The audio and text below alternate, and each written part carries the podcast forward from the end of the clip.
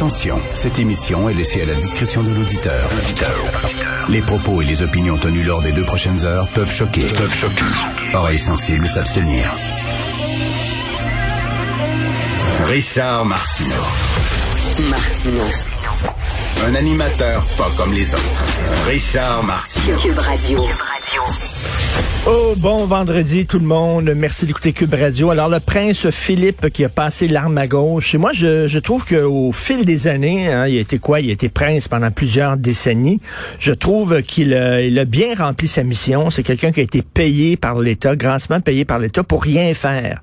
Et je trouve qu'il faisait rien avec un certain décorum. Euh, Il faisait rien avec panache et avec aplomb.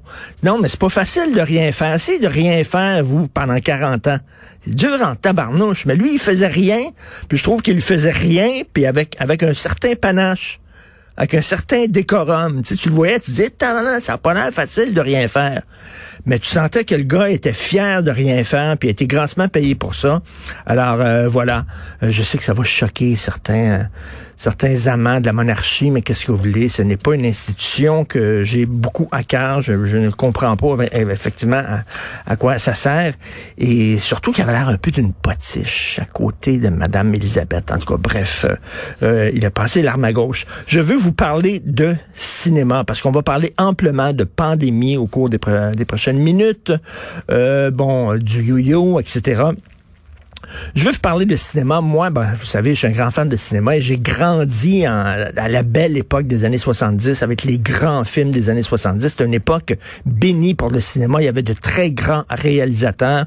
Même le cinéma américain, leur pensait à ça. Il y avait le Parrain 1, il y avait le Parrain 2, il y avait les Dents de la Mer, il y avait, euh, il y avait Apocalypse Now, il y avait The Deer Hunter. C'est des films là qui étaient qui étaient profonds, qui étaient complexes, qui étaient riches et tout ça.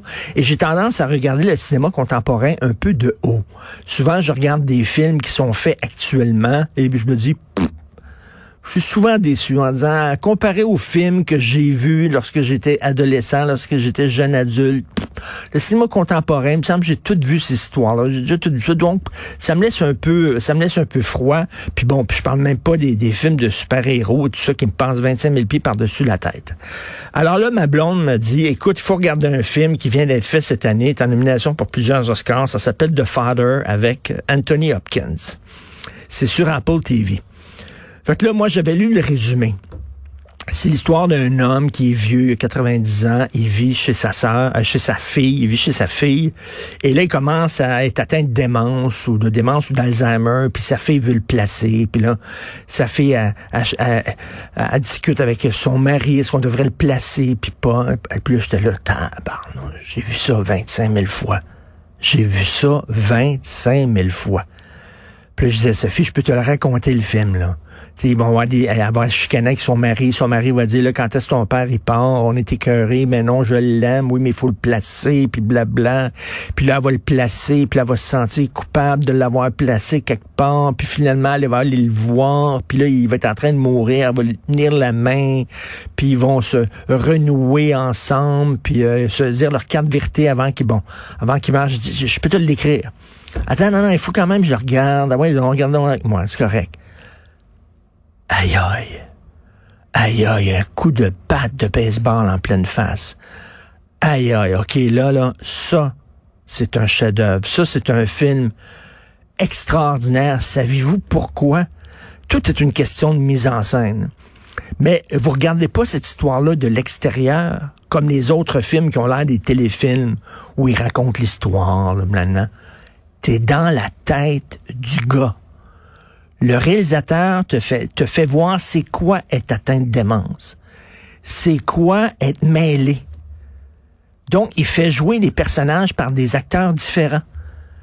Fait que là, Anthony Hopkins, qui est le vieux, le vieux, le vieux monsieur, il est tout perdu. T'es-tu ma fille? T'es-tu pas ma fille? T'es-tu la voisine? Et toi, t'es perdu en regardant ça. Et pendant deux heures, toi, t'es atteint de démence. Toi, t'es atteint d'Alzheimer.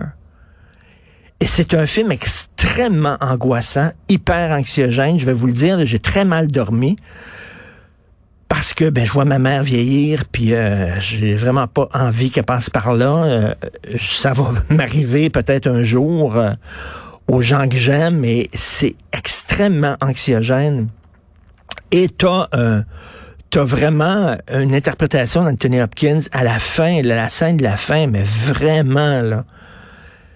C'est extrêmement dur, c'est extrêmement brillant, c'est un grand film et en regardant ça, je me suis dit à la fin il veut il veut du réconfort, il veut rien qu'on le prenne dans ses bras, il est tout perdu le pauvre, monsieur. Il veut que quelqu'un le prenne dans ses bras. Et je me suis dit ce qui est arrivé dans les CHSLD au début de la pandémie, c'est immonde, c'est obscène. Comment ça se fait qu'on a accepté ça? Comment ça se fait que ça s'est déroulé, ça? A des vieux comme lui, mais qui avaient même pas quelqu'un autour d'eux pour leur parler, pour les prendre dans les bras. Pourquoi? Parce que le personnel était complètement débordé, était en état de panique complet. Que des vieux qui étaient tout seuls dans leur merde depuis des jours, dans leur urine, des plaies de lit, tout ça mêlés, mêlés, savaient pas ce qui se passait, aucun réconfort, qui pleuraient comme des bébés. C'est épouvantable. C'est une tâche indélébile sur l'histoire du Québec. Et moi, de, mon vivant, je vais avoir 60 ans cette année, je pense que j'ai rien vu d'aussi grave qui s'est passé au Québec que ça. La façon dont on a laissé mourir les vieux et les vieilles pendant cette pandémie-là, sans quelqu'un de proche, avec une désorganisation totale. Et regardez ce film-là, mais je vous le dis, c'est un film qui met mal à l'aise. Et moi, c'est le genre de film que j'aime. J'aime les films, quand tu finis de, regarder le film, t'es mal à l'aise, t'as de la misère, ça, ça a mis le doigt sur le bobo. C'est pas un film réconfortant, c'est pas un film gentil, ça finit pas où tout est rose dans les fleurs. C'est un coup de batte de baseball d'en face. On va vous montrer c'est quoi vieillir dans ça, puis c'est quoi perdre la mémoire, puis c'est quoi être mêlé. Ben voilà. Et tu recules de 25 pieds en regardant ce film-là. Donc, je voulais rien savoir, mais vraiment, ça s'appelle, euh, ça s'intitule The Father, et c'est une des plus grandes interprétations que j'ai vues dans ma vie. Euh, Sir Anthony Hopkins qui joue le rôle du père, c'est bouche bée. Je vous dis, je vous en parle, j'ai des quasiment des trémolos dans la voix. D'ailleurs, parlant d'Oscar, hein, c'est la première page du National Post aujourd'hui.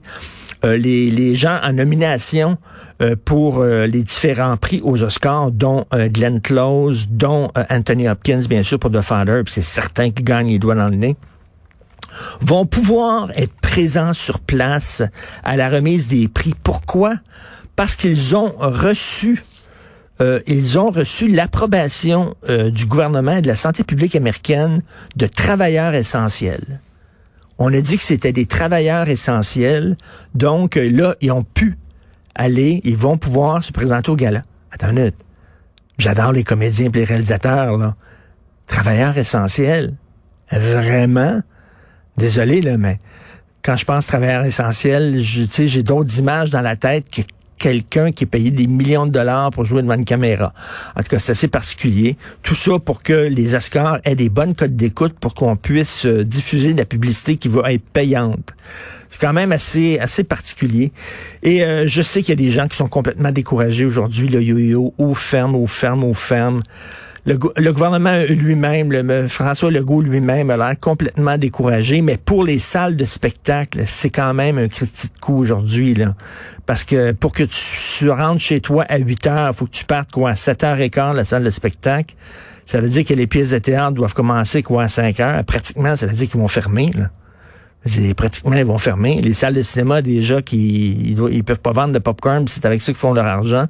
Bref, ce sont des mauvaises nouvelles. On se le dit, hein, jusqu'au 24 juin, là, ça sera pas drôle. Après ça, la plupart des gens vont être vaccinés. On l'espère. Vous écoutez Martineau.